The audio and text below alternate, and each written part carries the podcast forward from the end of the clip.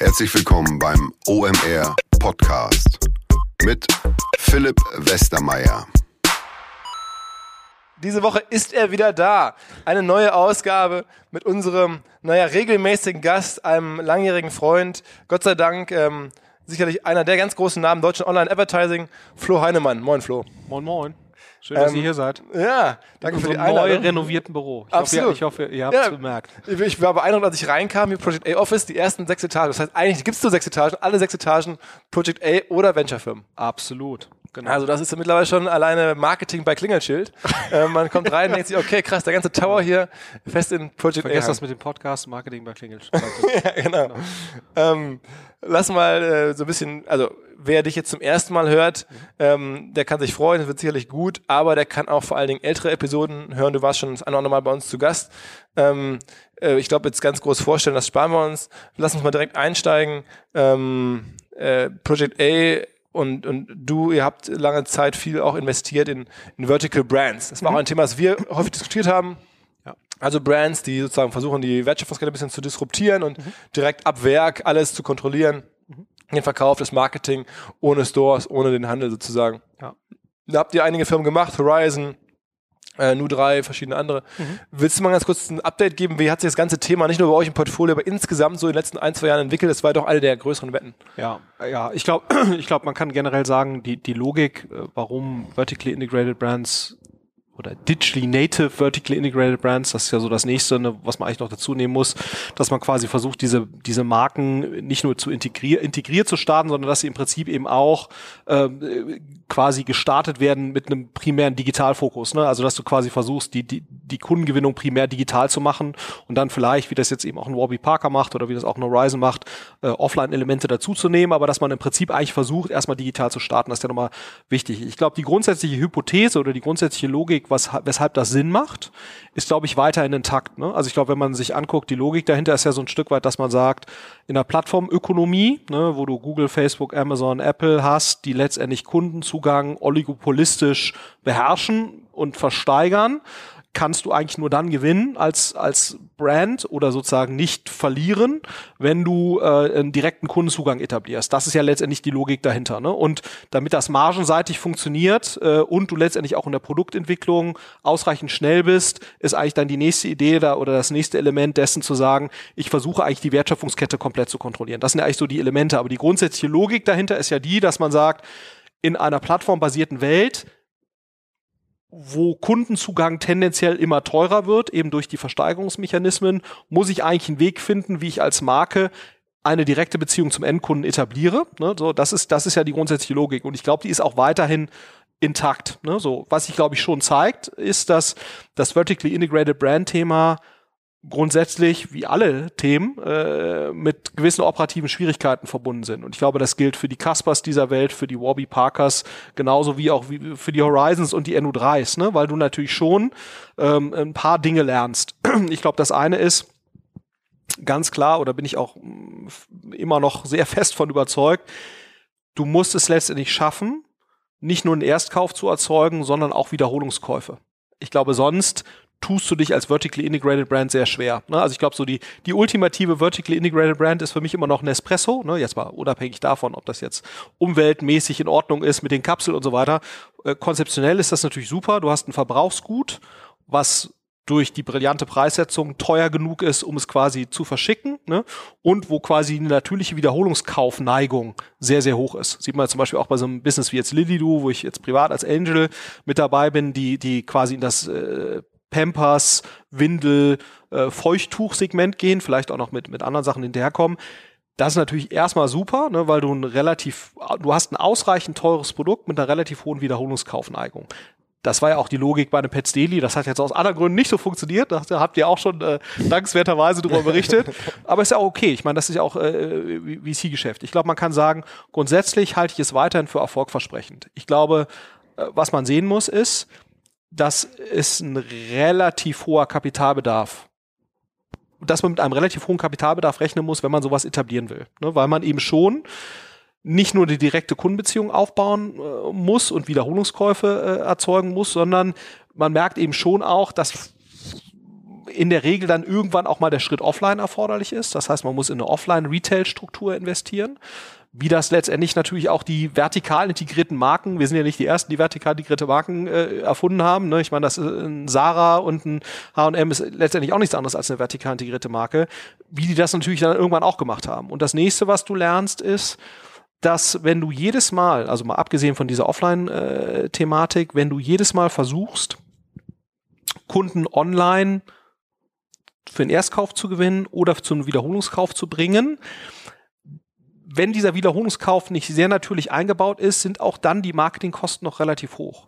Das heißt, was, was glaube ich viele unterschätzt haben, äh, und da, da zähle ich mich durchaus dazu, ist, man muss wahrscheinlich, wenn man nicht ein Produkt hat, was einen extrem starken Wiederholungskaufanreiz hat, es schaffen, doch irgendwo diffusere Touchpoints mit Kunden zu haben, die dafür sorgen, dass Kunden ein Produkt kennen aus deiner Digitalwerbung oder aus deiner Fernsehwerbung, die du gemacht hast, aber dann aufgrund sozusagen der leichten Verfügbarkeit durch einen diffusen Kundenkontakt es dann eben doch einfach so mitnehmen. Ne? Also was will, was will ich damit sagen? Ich glaube, man wird nicht drumherum kommen, wenn man dann einmal in den Markenaufbau investiert hat von solchen vertikal integrierten Marken, dass man es dann schafft, eine Kundenpräsenz zu etablieren oder eine, eine, eine Präsenz zu etablieren, die ein Stück weit es erlaubt, dass Kunden auch, wenn sie eben nicht auf, dem gezielt, auf der gezielten Suche sind nach deinem, deinem Produkt, auf dieses Produkt stoßen und es dann eventuell kaufen. Mm, und das muss man natürlich auch sagen, was wir gelernt haben jetzt, wenn man dann erstmal in diesen Markenaufbau investiert, und das muss man natürlich upfront machen, dann wird man nicht drum herum kommen, in Offline-Präsenzen reinzukommen, auch von Dritthändlern, ne, wie man das jetzt auch äh, hier in, in vielen äh, Food-Geschichten sieht oder DM ist ja sehr offen dafür, ähm, auch äh, Drittmarken zu listen, weil ohne diese Präsenz wird es vermutlich relativ schwer, auf eine absolut gesehen große Größenordnung zu kommen. Und ich glaube, das ist etwas, was ich unterschätzt habe am Anfang oder was wir auch unterschätzt haben, dass es eben nicht so einfach ist, äh, sozusagen eine ausreichend hohe Kauffrequenz hinzubekommen. Und ich glaube, worauf man eben achten muss in diesem Zusammenhang ist, dass man nicht eine komplette Handelsmarke dann eben wieder wird, weil dann ist man natürlich auch wieder nicht in einer guten Position. Das heißt, ich glaube, man muss dieses Zusammenspiel beherrschen von direkte Kundeninteraktionen über digitale Wege direkt an sich gebunden und der darüber erzielten Marken, den darüber erzielten Markenwert leveragen, um dann wieder eine Offline-Flächenpräsenz hinzubekommen. Und dieses Zusammenspiel zu managen, ich glaube, das, das wird die erfolgreichen äh, vertically, äh, vertically integrated Brands auszeichnen. Und da haben wir einige, die sind da auf einem ganz guten Weg, andere, wo wir merken, boah, es war wahrscheinlich jetzt doch schwer äh, oder wird wahrscheinlich doch schwer. Aber ich glaube, der, der grundsätzliche Anreiz, äh, und das ist ja auch darum, warum wir das machen, wir müssen ja immer exit-orientiert denken, dass die großen FMCG-Unternehmen mehr von dieser Kompetenz einkaufen werden und auch solche Marken einkaufen werden. Das ist, glaube ich, unbenommen. Ich meine, die FMCGs haben auch in der Vergangenheit schon Offline-Marken zugekauft und, und in ihr Marketing-Distributionsnetzwerk eingeführt und das wird auch bei diesen Marken so sein. Und am Anfang sind sie auch bereit dafür, strategische Preise zu bezahlen. Siehe, Unilever kauft Dollar Shave Club für sechsmal Umsatz. Das ist ja mit rationalen Bewertungsvorstellungen nicht zu rechtfertigen. Das heißt, da kauft ein Unilever aus strategischen Überlegungen äh, so eine Marke. Und ich glaube, dieses Fenster ist noch eine gewisse Zeit offen. Ich glaube, man darf halt dann den, als VC den Sprung nicht verpassen. Irgendwann wird es dann natürlich äh, soweit sein, dass die, dass die dann eben nur noch EBIT bezahlen oder eben rationale Umsatzmultiples bezahlen und eben keine verrückten Multiples mehr wie sechsmal Umsatz.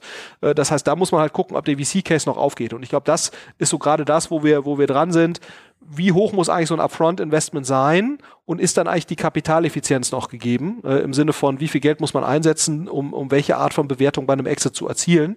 Und, und, äh, und, und das ist sicherlich eine, eine informiertere Diskussion, die wir jetzt dazu haben oder Betrachtung, als wir das vor zwei, drei Jahren hatten. Aber äh, ich habe jetzt lange geredet, aber ich glaube, grundsätzlich äh, würde ich immer noch sagen, äh, dass sowas, wenn man es gut macht und gut, gut exekutiert, weiter eine Existenzberechtigung hat. Ja. Okay. In dem Zusammenhang, du hast es ja gerade schon ein bisschen vorab beantwortet, aber ist mir aufgefallen, ähm, wenn man jetzt, wir kommen ja aus, aus der Marketingwelt, aber trotzdem, wenn man mit Marketingverständnis auf VC-Investments äh, guckt, mhm. dann stellt man fest, es gibt immer weniger, ähm, es wird immer mehr, also die ganzen größeren Investoren hier in Berlin, die fangen auch an, eher an, in anderen Dimensionen zu denken. Ein Rocket macht eher so Beteiligungen an, an großen Firmen, die es schon geschafft haben eigentlich. Mhm.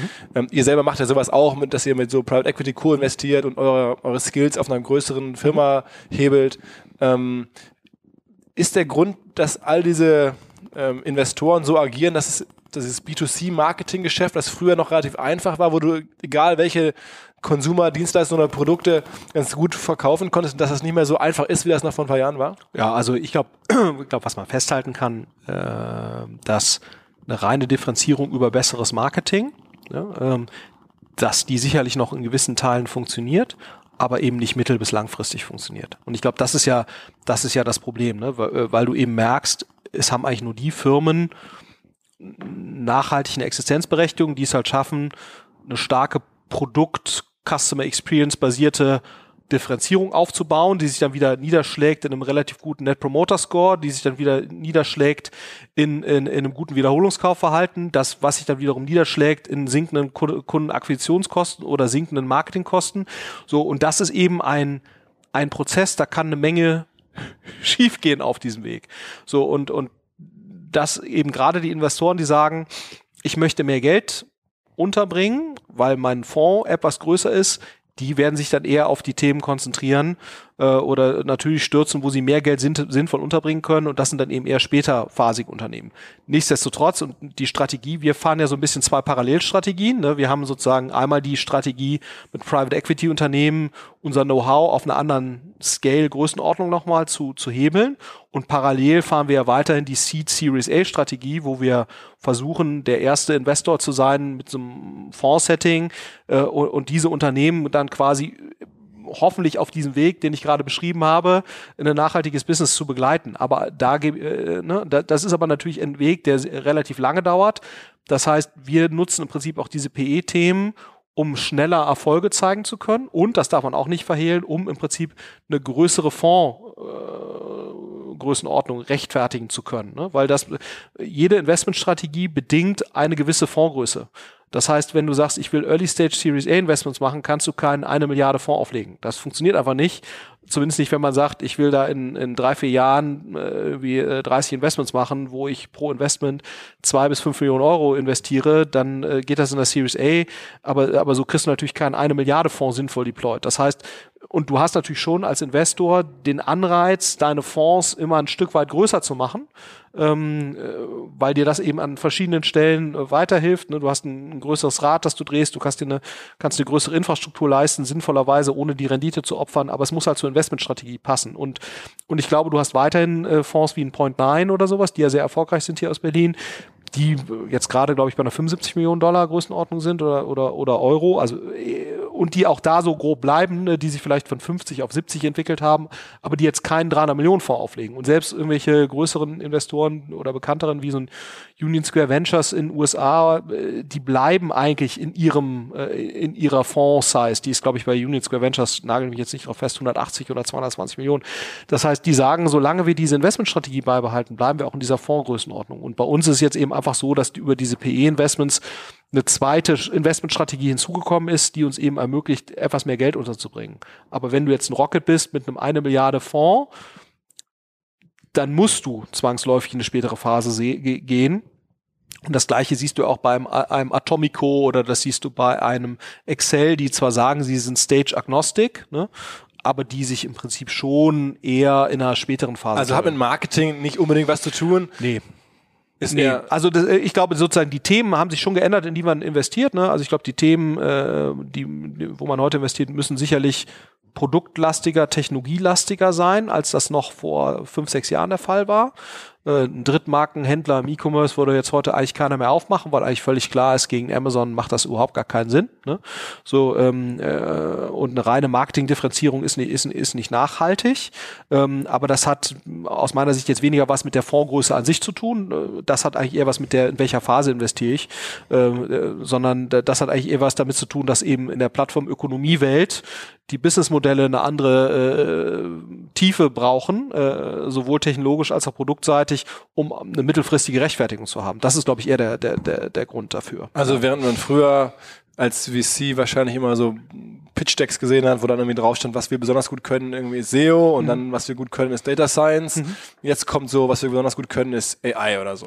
Ja, wobei, also genau, Data Science äh, wäre, glaube ich, immer noch ein Differenziator, ne? weil das ist ja aber auch, äh, ich meine, das äh, gibt ja auch Leute, die durchaus immer sagen, ja, das äh, SEO-Know-how und SEA-Know-how ist alles commoditized und so.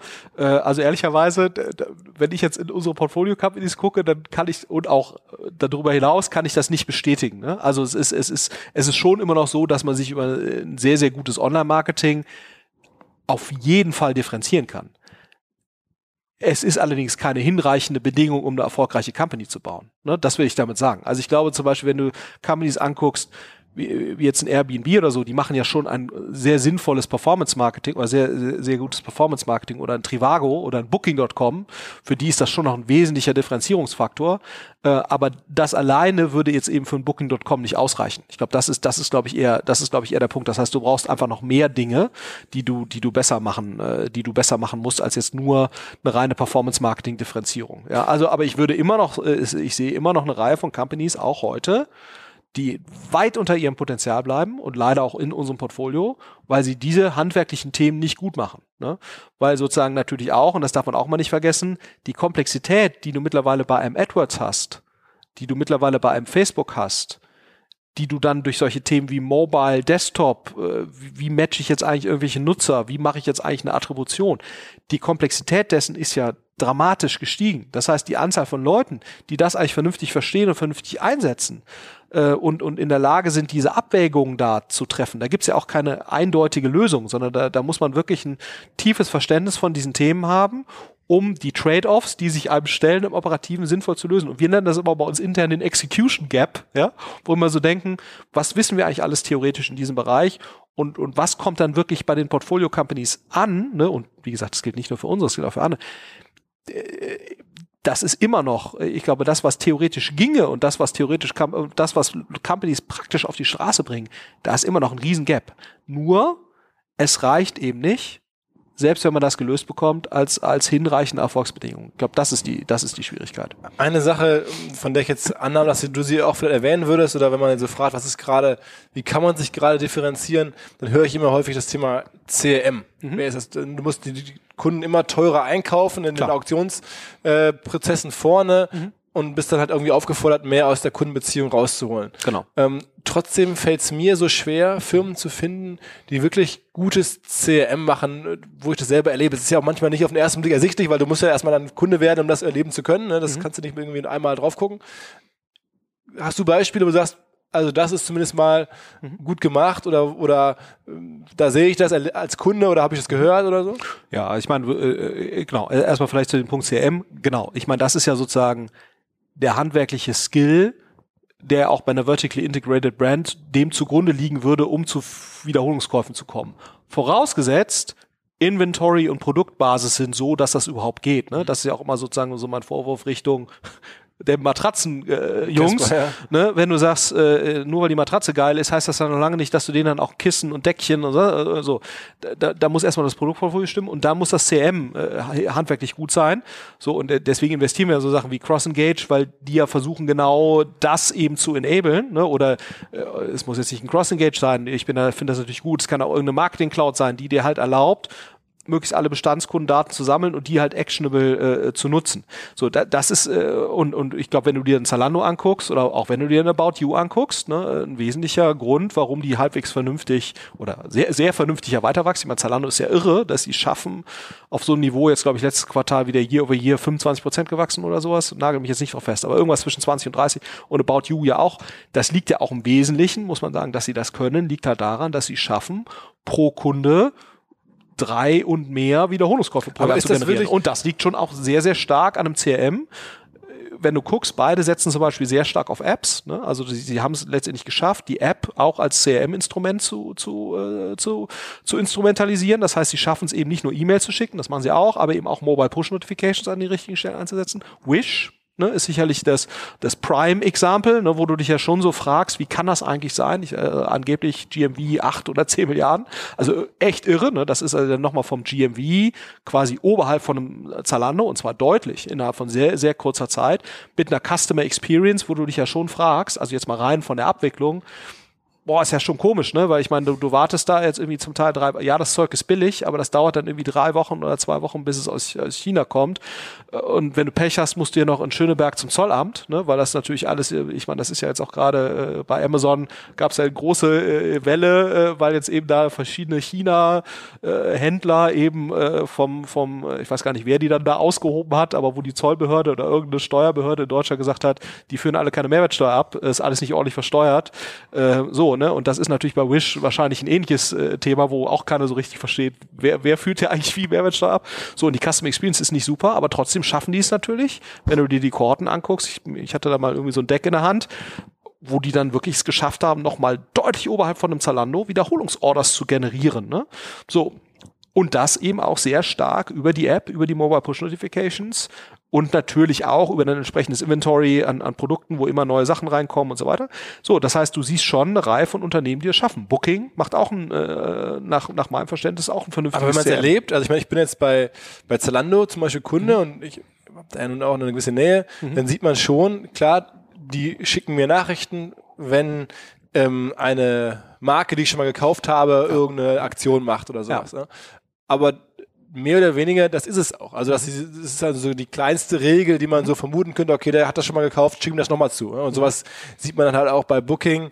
Okay, wenn du da hinfliegst, kannst du und dann da irgendwie noch einen Mietwagen. Das ist so, wo ich sage, darauf kommt man schon mal. Ähm, es, äh, ich gebe dir völlig recht, also da, da gewinnt jetzt nichts irgendwie den äh, äh CERN äh, äh, Gedächtnispreis, ne, wo du sagst so, boah, das ist jetzt aber abgefahrener Scheiß, ne? Aber das, das das, das Spannende daran finde ich ja, das zeigt aber ja, dass man offensichtlich mit einer einfach nur handwerklich soliden Performance plus das darf man auch mal nicht vergessen. Das funktioniert natürlich auch nur deshalb, weil die halt ein gutes Produkt dahinter haben. Ne? Also Zalando und About You auf der Modeseite einfach ein sehr solides Sortiment und dann geht sowas. Ne? Ich hätte jetzt auch gedacht und äh, dass man da jetzt mit irgendwelchen abgefahrenen Neuromarketing irgendwie so, äh, aber vielleicht läuft auch sogar mehr unter der unter der Haube, als man das so denkt. Ne? So, äh, aber ich glaube, du siehst ja auch an einem Amazon woher haben die so eine wahnsinnig hohe Wiederholungskauffrequenz, ne, durch eine Kombination aus super Inventory,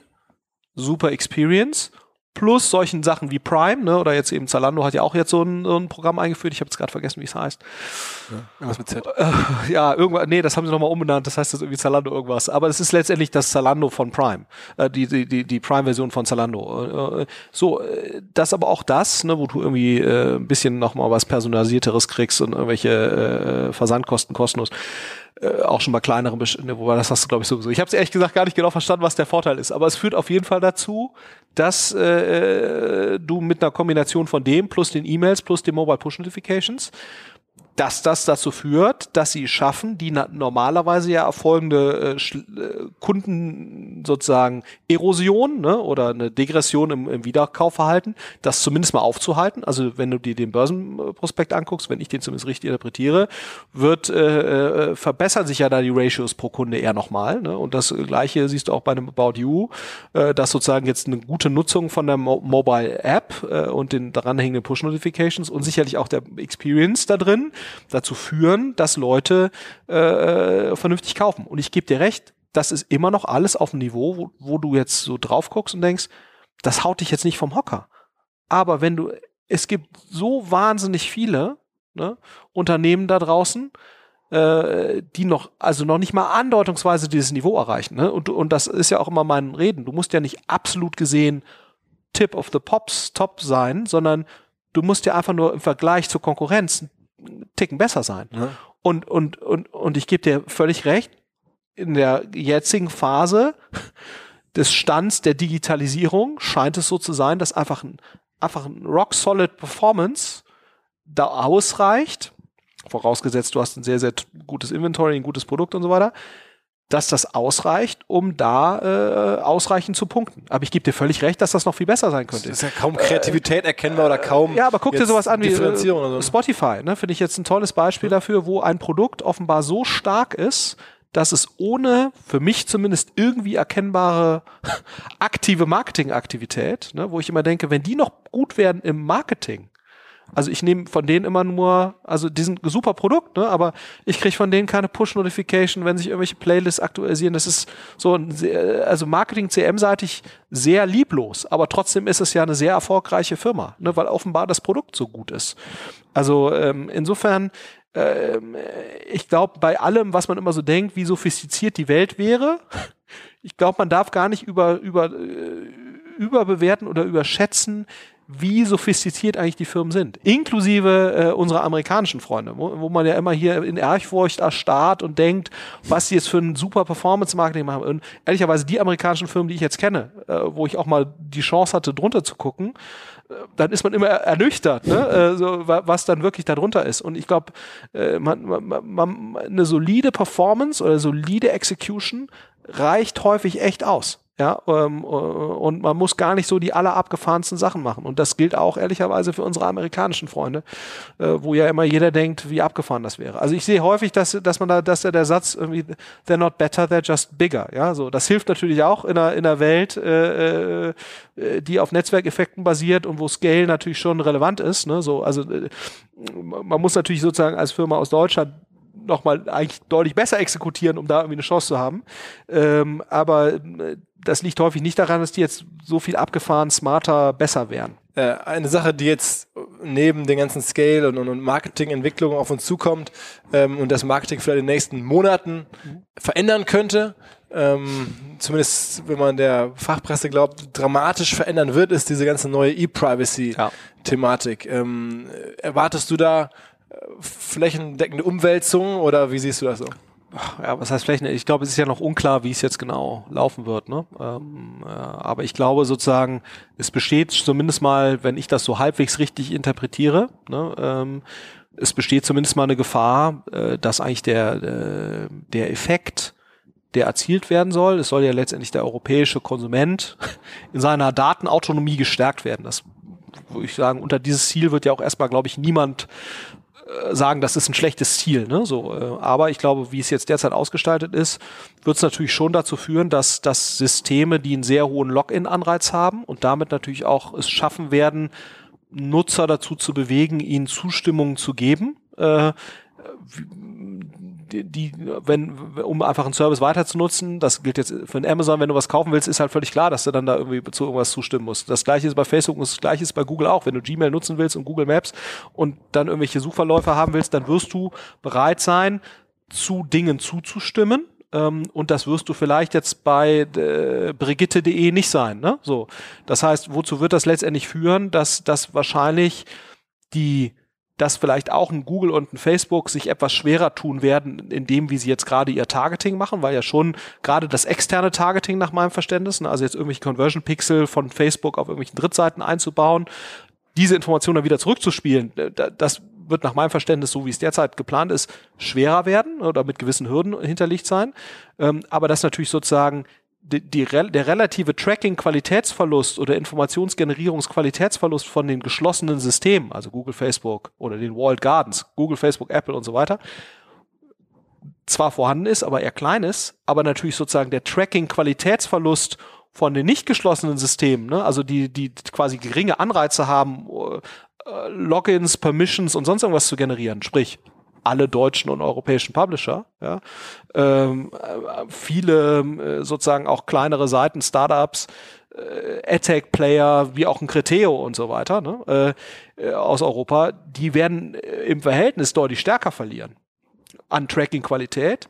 Das führt dann natürlich wieder dazu, dass sozusagen der Anreiz, als Advertiser dahin zu gehen, wo die Tracking- und Informationsqualität besser ist, was ja derzeit sowieso schon so ist, ne? Also ja sowieso schon so, dass die, dass die Nicht-Login-Systeme ja sowieso schon Nachteile massiven Nachteil haben. Mhm der Gap wird ja eher noch mal größer. Das heißt, wenn das wirklich so kommt, dann muss es eigentlich dazu führen, dass Advertiser noch einen stärkeren Anreiz haben, ihr Geld in die geschlossenen Systeme zu geben, was ja derzeit sowieso schon in der Tendenz so ist. Und eigentlich kann das natürlich nicht gewollt sein. Ne? Äh, also mir ist völlig bewusst, dass den Politikern, die das da vorantreiben, gibt es ja irgendwie einen Kollegen von Grünen, der da ganz stolz ist jetzt über diese Richtlinie, äh, weil er denkt, er stärkt den europäischen Konsumenten. Ich glaube, ich weiß noch nicht mal, ob er das tut, ne? weil ob dann diese geschlossenen Systeme, Wirklich, äh, ob die dann wirklich diese Sachen einhalten, wer will das kontrollieren? Ne? So, und äh, da brauchst du ja eine, eine Leistungsfähigkeit einer Kontrollbehörde. Wo soll die jetzt herkommen? Äh, äh. Ne? Welche Leute sollen da jetzt arbeiten? Ne? Ähm, äh, so, also das ist ja, das braucht ja Know-how, was gerade sozusagen at the absolute forefront ist. Und wieso sollen Leute, die dieses Know-how haben, für so eine Behörde arbeiten? Ist mir ehrlicherweise noch nicht transparent. Das heißt, und äh, das heißt, es wird wahrscheinlich, und es schadet auf jeden Fall mal, wenn es so kommt, massiv der Digitalwirtschaft hier in Europa. Das ist, glaube ich, völlig klar. ne? Und, und da muss man sich schon fragen, äh, ob, das, äh, ob das so gewollt ist. Also das heißt, die, der, der, den Schaden, der wird schon kommen. Also wenn das so umgesetzt wird, wie das jetzt äh, zumindest diskutiert wird, dann würdest du sagen, ist ein Schaden zu erwarten. Also auf jeden Fall mal eine relative Schlechterstellung von Nicht-Plattformunternehmen ne, äh, gegenüber den Plattformunternehmen.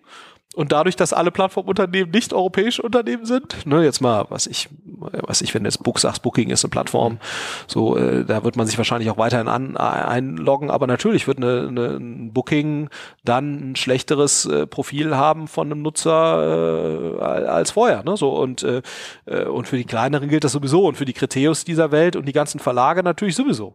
Äh, das heißt, das kann eigentlich nicht, äh, nicht im Sinne des Erfinders sein, äh, dass wir quasi unsere Digitalwirtschaft äh, nochmal zusätzlich schwächen, weil es ja sowieso jetzt nicht so, dass wir da vor Stärke strotzend durch die Gegend laufen würden. Ne? Also wie du gerade schon gesagt hast, klar entwickelt sich das Berliner Ökosystem jetzt ganz gut. Ne? Also wir haben heute deutlich mehr äh, ernstzunehmende Investoren als vor zehn Jahren. Äh, viele der deutschen Unternehmen investieren ja sehr ernsthaft in Digitalisierung. Ob das jetzt immer mit dem CDO so die sinnvollste Weg ist oder nicht, aber ich sag mal, viele versuchen ja sehr ernsthaft jetzt was zu tun. Aber trotzdem ist es ja nicht so, dass wir jetzt gerade relativ gesehen aufholen würden. Ne? Also wir bewegen uns zwar absolut gesehen in die richtige Richtung, aber relativ gesehen im Vergleich zu den USA und im Vergleich zu China wir kommen ja da nicht näher oder wir holen da nicht auf. Und das ist ja eher etwas, was, äh, was dann nochmal da, dagegen spricht. Und, und ich glaube, diese Diskussion kann man gerne führen. Bloß die Diskussion muss man eigentlich dann eben so führen, sind wir bereit für eine erhöhte Datenautonomie Autonomie mit unklarem Ausgang? Ne? Ob es wirklich zu mehr Datenautonomie und Datenschutz führt für den einzelnen Nutzer? Sind wir bereit, dafür einen potenziellen Wohlstandsverlust in Kauf zu nehmen?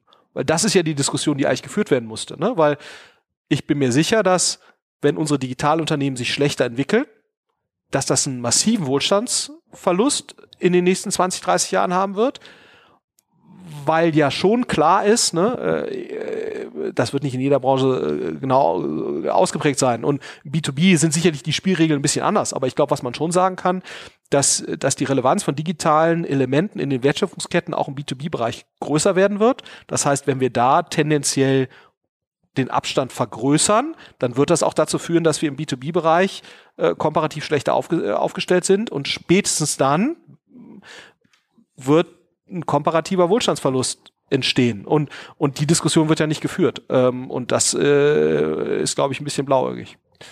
Ähm, sagen wir mal, wir kommen jetzt zurück zu, ähm, der, zur Basis. Äh, Was, äh, wenn man so beobachtet, worein ihr zuletzt so investiert habt, ähm, neben den äh, Private Equity Co-Investments, dann habe ich so das Gefühl, es, es gibt so was Neues.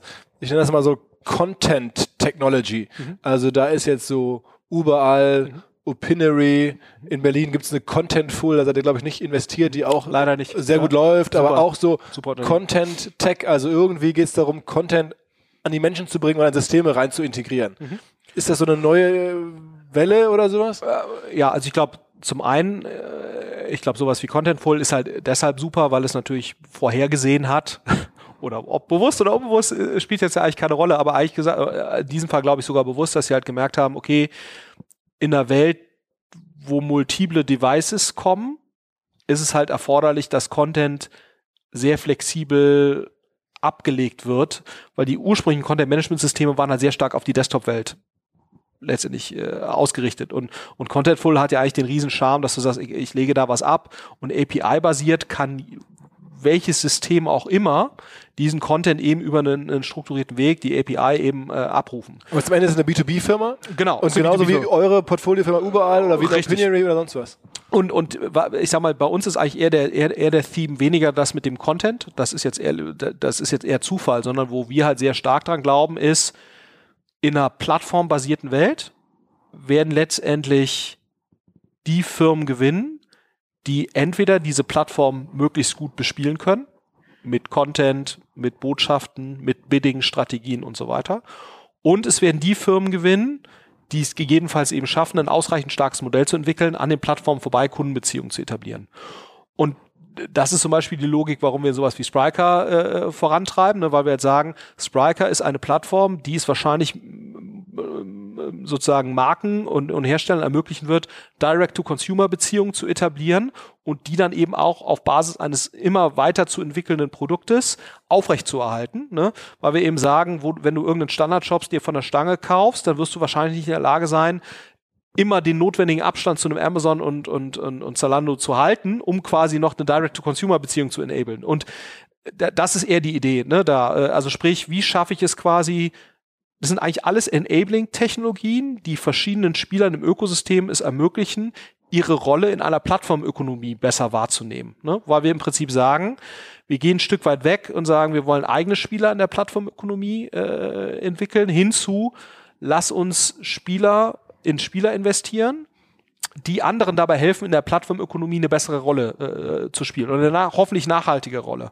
Und daraus lässt sich sowas wie Opinory erklären, daraus lässt sich sowas erklären wie überall, ne, wo du sagst, letztendlich die Offline-POSs werden damit eben, äh, also Point of Sales, werden damit im Prinzip enabled in so einer Welt, äh, wo die Leute eben auf Facebook gucken, wann ist die Öffnungszeit oder wo ist jetzt hier der nächste Bäcker oder was sind da eben die Reviews äh, oder oder bei Google Maps äh, äh so oder von mir aus auch per Voice Search. Überall ne? nochmal für alle die Hörer, die jetzt äh, das nicht alles nachvollziehen können. Also ja. wir hatten gerade über Content Full gesprochen, das hattest du ein bisschen erklärt, mhm. Spriker, mhm. das ist das, was der Alexander Graf macht, der auch schon bei uns zu Gast war, mhm. eine Shop-Software, einen neueren Typus.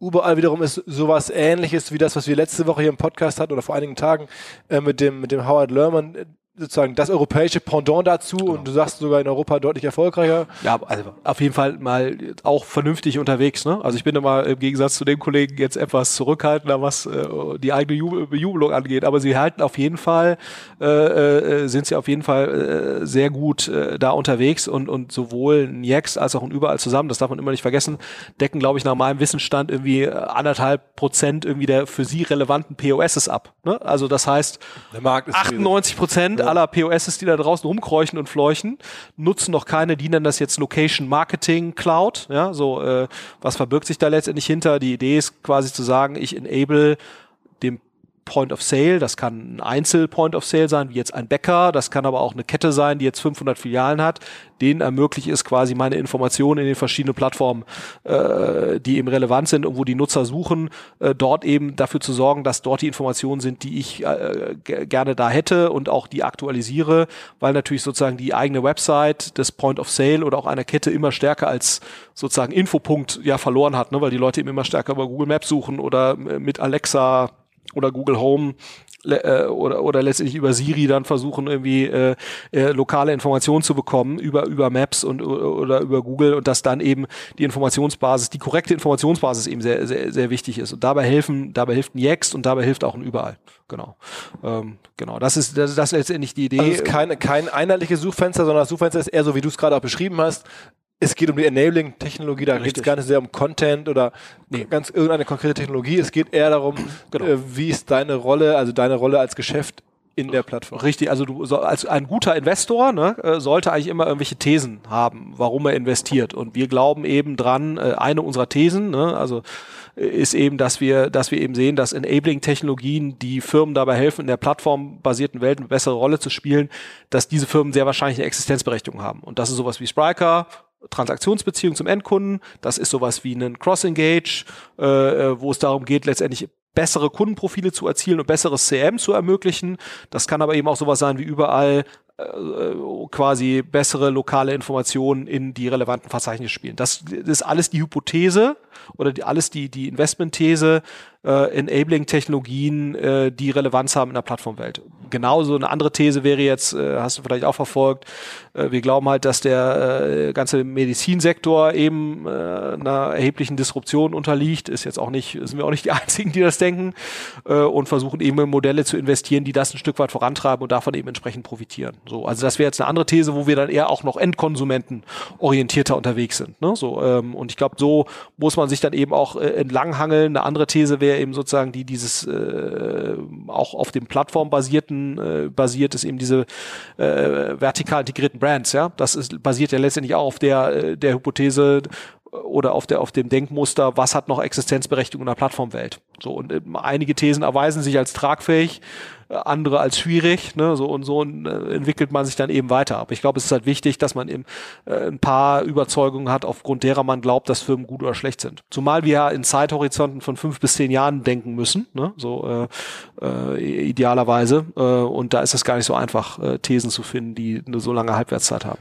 Was wird denn der junge Heinemann heutzutage machen, wenn du jetzt jetzt ähm, bist du ja jetzt schon mittelalt, sagen wir mal. Alt. Ähm, äh, 42. Was, was würdest du ja. machen, wenn du jetzt, weiß ich nicht, 5, 26 wärst, außer, außer Unicamps? Wo würdest du dich denn jetzt, welche These wäre dann wahrscheinlich die passende für dich? Also als Karriere, als Karrierehinweis. Ja, generell so, ähm, also auch vielleicht so ein bisschen als Outlook auf, dann, auf die Welt. Ne? Also wenn ich, wenn ich, wenn ich 19, also wenn ich, wenn ich 15 wäre, ja, spätestens dann würde ich anfangen, äh, programmieren zu lernen. Ne? Weil ich glaube, ähm, äh, es wird immer schwerer, diese Welt zu verstehen und zu gestalten, wenn man nicht ein halbwegs vernünftiges Technologieverständnis hat.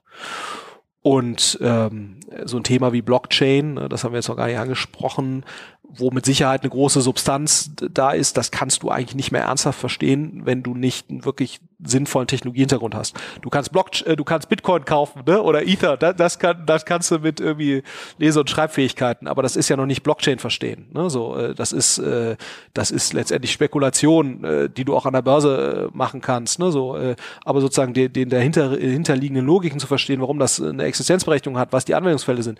So und, und ich glaube, die die Anzahl von Feldern, wo du tiefes Technologieverständnis hast, das nimmt immer weiter zu. Das heißt also, ich kann eigentlich jedem nur raten, irgendwas in diesem Bereich zu machen. Und wenn ich 25, 26 bin, die Leute sind ja mittlerweile, das weißt du vielleicht, hast du noch nicht so mitgekriegt, aber die Leute sind ja mittlerweile 22, wenn die aus der Uni kommen. Ja, das ist ja echt, geht ja echt schnell, ne? Und das nur, wenn sie ein freiwilliges soziales Jahr gemacht haben, sonst sind die nämlich 21.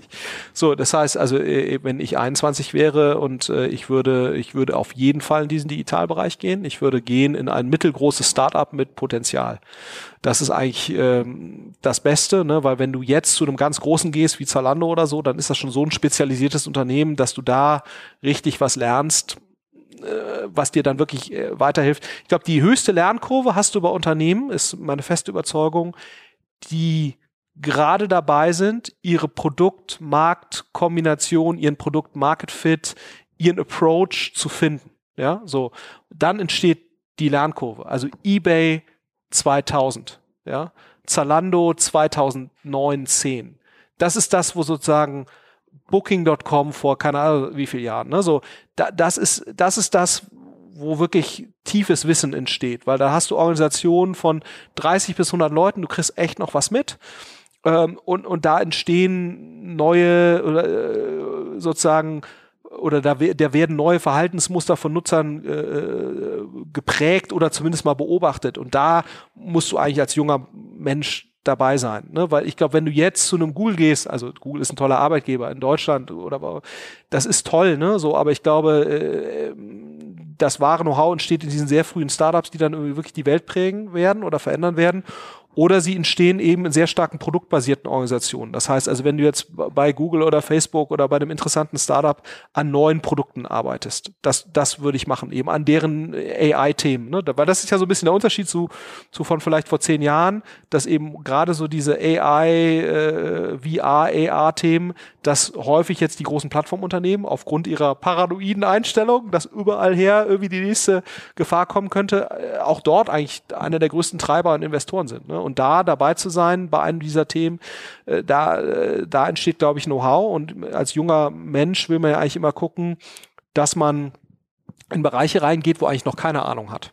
Ja, das ist ja eigentlich immer das Beste. Also sprich, wo gerade Know-how geshaped wird wie Performance Marketing vor zehn Jahren, ne, wo keine Ahnung hatte. Wenn du dann dabei bist und das Know-how mit shapest, da, das ist halt für dich, das ist ungeheuer wertvoll. Äh, du kannst natürlich auch mal falsch liegen mit dem Unternehmen, was du dann pickst. Aber ich glaube, da würde ich jetzt eher hingehen, als jetzt zu Amazon irgendwie die fünfte Ebene äh, in die Marketplace-Betreuung nach Deutschland. Nicht, dass Amazon nicht ein tolles Unternehmen ist, aber ich glaube, da, da, da wirst du nicht so viel lernen.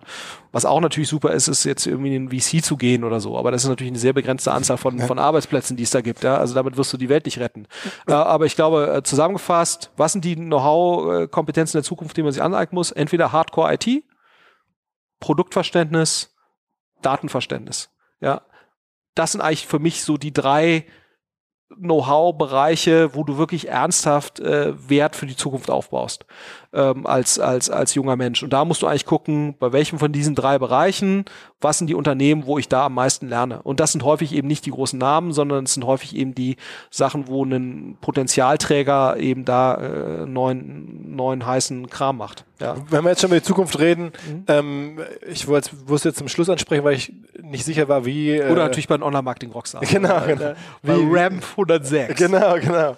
Ähm, sag mal, äh, wie ist denn deine es, es, gibt ja nun äh, ganz viele Artikel, die Blockchain ist allgegenwärtig. Demnächst gibt es die Blockchain womöglich auch im Marketing. Mhm. Ähm, sag mal so ein paar Worte dazu. Ist das was für Marketingleute jetzt schon relevant ist? Mhm. Würdest du das jetzt auch als, als Abteilungsleiter Marketing, als Marketing-Gesamtverantwortlicher oder, oder, oder? Muss man da jetzt sich schon reinknien oder ist das noch ein bisschen sehr zukünftig?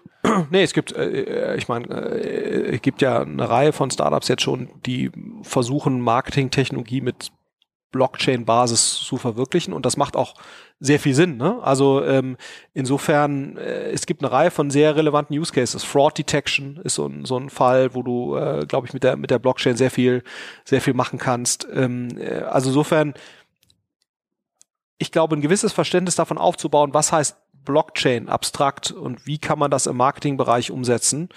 Ähm, das ist jetzt vielleicht für das total praktische Doing noch ein, noch ein Ticken früh, ne? ähm, aber grundsätzlich ähm, ist, ist das sicherlich etwas, wo es sehr spannend sein wird, wie, wie entwickelt sich das weiter. Ne? Also insofern, äh, und, und ich glaube, das ist eben auch ein Bereich, wo man, wo man wirklich sich relativ intensiv mit beschäftigen muss, um überhaupt eine Chance zu haben, das ernsthaft zu beurteilen. Also insofern kann ich da kann ich da jedem nur raten, sich mal so White Papers anzugucken äh, und und eben eine äh, Token Economy zu abonnieren, äh, ein sehr guter Newsletter, äh, sich sich da irgendwie Podcasts in dem Bereich anzuhören das ist ähm, hilft hilft auf jeden Fall ähm, und und ich bin mir relativ sicher, dass es in, in ein zwei drei Jahren völlig klar sein wird, was so die Use Cases auch im Marketing sind. Ne? So und und und meine Erfahrung ist immer, und ich meine, das sagt ja auch hier Gary Vaynerchuk muss, äh, wenn du, wenn du, wenn du denkst, da entsteht irgendwie was, dann musst du eigentlich Full Force drauf, ne? Äh, weil dann natürlich immer die Möglichkeit da ist,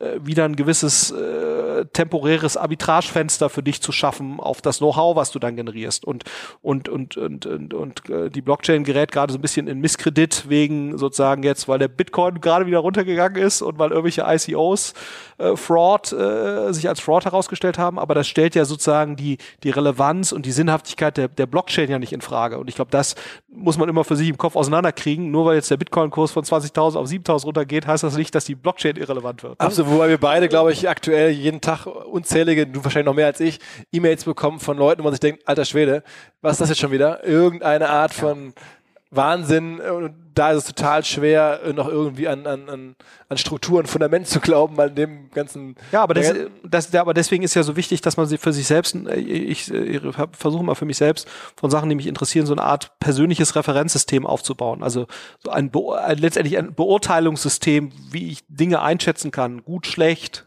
seriös, unseriös.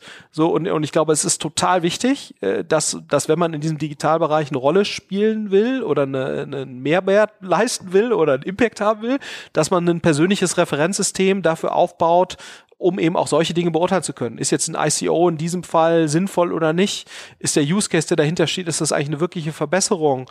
Oder ist das nur sozusagen, ist da nur ICO drauf gemalt und Blockchain, um das eben wertvoller zu machen?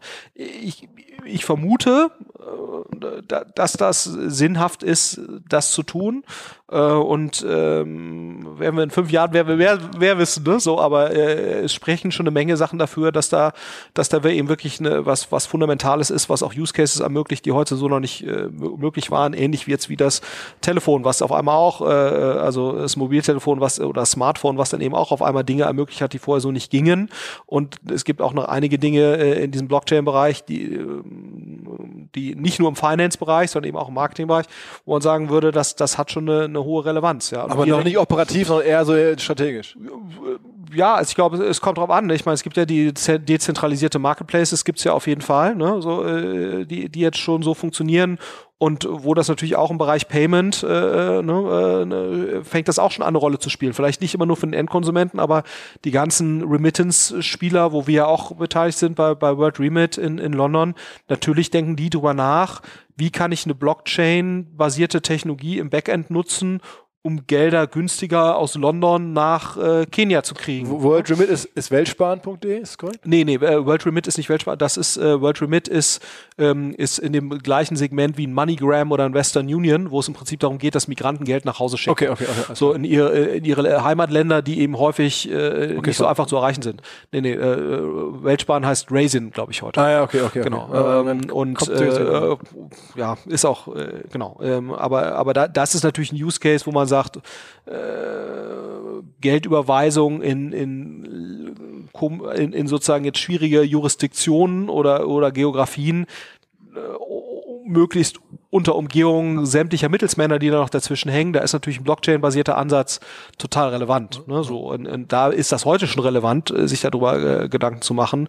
Ähm, und ähm, äh, auch letztendlich wo man sich natürlich auch die Frage stellen muss, äh, wenn Blockchain-basierte Technologie äh, äh, kommen würde im vollen Einsatz, könnte man sich nicht auch gewisse Dinge wie das Grundbuch sparen oder könnte man sich nicht auch gewisse Dinge sparen wie Notare, ja, ja so, äh, wo du ja sagst, da ist teilweise der Mehrwert extrem begrenzt. Auch wenn ich unseren Notar menschlich sehr schätze, ähm, äh, sorgt das natürlich für extreme Transaktionskosten in einem System. Ne? Also wenn du jetzt zum Beispiel Immobilienübertragung äh, ohne Grundbucheinträge und, und sonstige Kosten drumherum hättest, dann könnte man natürlich viel effizienter Immobilien handeln oder auch Teile von Immobilien, ne, was äh, oder auch Gesellschaftsanteile. Ich meine, das ist ja die Idee von Neufund, ne, hier, äh, Zoe Adamovic, äh, wo es letztendlich darum geht, eine Handelsbörse für letztendlich Blockchain-basierte Anteile, erstmal ein ICO zu ermöglichen und dann aber auch den Handel von Anteilen dann äh, zu, zu kontrollieren und vorher dann auch zu gucken, was ICO da eigentlich, ne, so also äh, gewisse Qualität Qualitätskriterien anzulegen. Ähm, das ist alles noch früh und alles noch ein bisschen wilder Westen, aber das geht ja dann häufig doch schneller, als man so denkt. Ne? So, und, und, und ich glaube, so diese Late-Follower-Strategie äh, oder äh, die ist bei solchen Bereichen, da vergibt man sich halt eine Opportunität. Äh, wenn man da einer der ersten ist, die sich damit auskennen, äh, dann kann man damit häufig eine Überrendite erwirtschaften. Hast du schon irgendwelche, also persönlich schon Bitcoins oder Ether oder sowas gekauft? Ja, also ich habe jetzt Bitcoin und Ether habe ich, ne, so, aber immer brav in meinem Coinbase-Account und habe da, glaube ich, was ich vor anderthalb Jahren oder oder, oder 15 Monaten. Also, ja, also so, aber das ist für mich jetzt äh, ne, eher, um einfach mal zu verstehen, wie funktioniert Coinbase und so. Also das mache ich schon alles brav. Äh, aber es ist ähm, äh, ansonsten haben wir jetzt, wir haben uns noch an keinem ICO beteiligt oder sowas. Ne? Also wir dürfen das jetzt theoretisch. Äh, das da durftest du als Fonds äh, sonst normalerweise gar nicht, aber wir haben da jetzt irgendwie die Erlaubnis, das, das theoretisch zu können, haben das aber bisher noch nicht äh, noch nicht. Aber gemacht. könnte passieren, dass wir in den nächsten Monaten Monaten mal sagt, da sind wir beim ICO dabei? Grundsätzlich schon, ne? Wobei, also man muss eben gucken, ähm, wir hätten Schwierigkeiten derzeit ehrlicherweise damit, uns an einem Crowdfunding-basierten Projekt zu beteiligen. Und das wird jetzt nicht unbedingt dadurch besser, dass es äh, äh letztlich eine, äh, ein Blockchain-basierter ICO ist, ne? weil das hat aber wieder ehrlicherweise mit der Blockchain nicht so viel zu tun, sondern eher damit, dass Crowdfunding halt generell äh, schwierig häufig ist, das mit VC zu kombinieren. Ne? So, äh, ähm, ich glaube, man muss halt aufpassen als, als Firma und deswegen würden wir uns ja wahrscheinlich eher zurückhalten, wird ein ICO durch die derzeitige Entwicklung zu einem so starken Negativsignal für eine Firma, ne? also so starkes Negativsignaling, äh, dass unabhängig von der Substanz, die die Firma wirklich hat, man da so in so einen Strudel reingerät. Ne? Äh, ähm, und derzeit deutet sich das ja so ein bisschen an. Das kann natürlich anders werden, wenn es der Telegram äh, sich als total seriös und super erweisen wird. Ne? Ich, ich hoffe das. Ne? Äh, und dann, äh, aber wir können, das wäre für mich jetzt derzeit ein nicht einzuschätzendes Risiko, unabhängig von der Substanz äh, der, der Firmen und der Sinnhaftigkeit der ICOs, die dahinter stehen. Aber grundsätzlich würde ich das jetzt nicht ausschließen, dass wir uns auch an einem ICO beteiligen.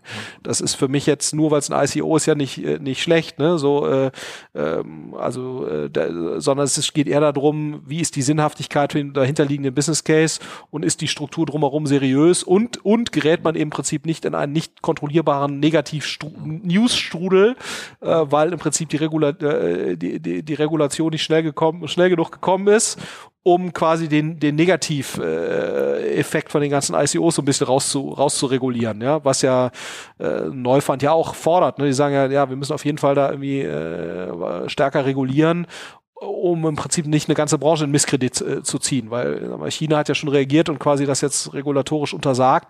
Das ist wahrscheinlich auch nicht der richtige Weg, äh, weil eigentlich, wenn das so funktionieren würde und das seriöse Businessmodelle wären und so, dann ist das ja, hat das ja grundsätzlich schon einen hohen Charme, ne? Flo, wir haben wir eine ganze eine Reise ähm, gehabt von, von, von eurem Portfolio durch die Berliner Welt, ein bisschen ja. äh, in, die, in die ganz große Welt. Ähm, ich habe tatsächlich noch ein paar Fragen mehr ähm, aufgeschrieben. Ich würde aber sagen, wir sind jetzt schon relativ lange unterwegs. Ja. Ähm, der Inlandsflug hat, ist jetzt gelandet wahrscheinlich. der Inlandsflug ist gelandet. Ähm, die Aufmerksamkeitsspanne des OMR-Hörers darf nicht überfordert werden. genau, genau, ja. genau. Ähm, lass uns das in, äh, in Kürze wiederholen. Ähm, es ist, äh, ist, schon lange her gewesen. Ich glaube, es ist über ein Jahr, also das letzte Mal bei uns auf der Welle war es. Ja. Ähm, aber wir sehen dich ja ohnehin ähm, hoffentlich Ende März in verschiedensten Rollen bei OMR Live. Äh, genau. Also alle, die das hören und schon immer mal wissen wollten, wie sieht er eigentlich aus, der Florian Heinemann? Ähm, Ende ja. März bei uns in den Hallen. Ja. Äh, danke dir, dass du mitgemacht hast. Klar. Und bis bald. Hat Spaß gemacht. Mach's gut. Ciao, ciao.